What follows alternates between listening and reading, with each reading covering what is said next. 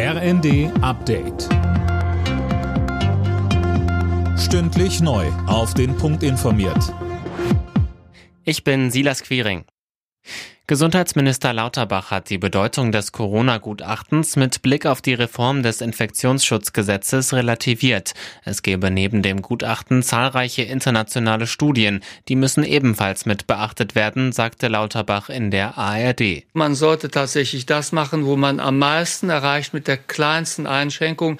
Daran arbeiten Marco Buschmann, der Justizminister und ich schon seit heute und werden sehr schnell zu Regelungen kommen, die die Bürger im Herbst und im Winter besser besser mhm. schützen. Die Leute wollen guten Schutz, die verdienen guten Schutz und den müssen wir auch bieten.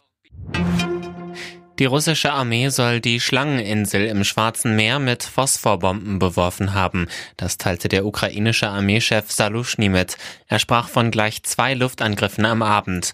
Der Einsatz von Phosphorbomben wird geächtet, denn sie können zu schwersten Verbrennungen und Vergiftungen führen.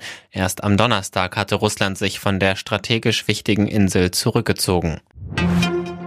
Gas wird immer teurer und schon bald könnten die steigenden Kosten auf alle Kunden verteilt werden. Das sieht eine Änderung des Energiesicherungsgesetzes vor, die die Bundesregierung offenbar plant. Sönke Röhling, hatte Wirtschaftsminister Habeck nicht Anfang der Woche noch gesagt, das kommt erstmal nicht? Ja, aber er hat auch gesagt, dass das kommen kann, weil man unbedingt verhindern will, dass die Energieversorger pleite gehen.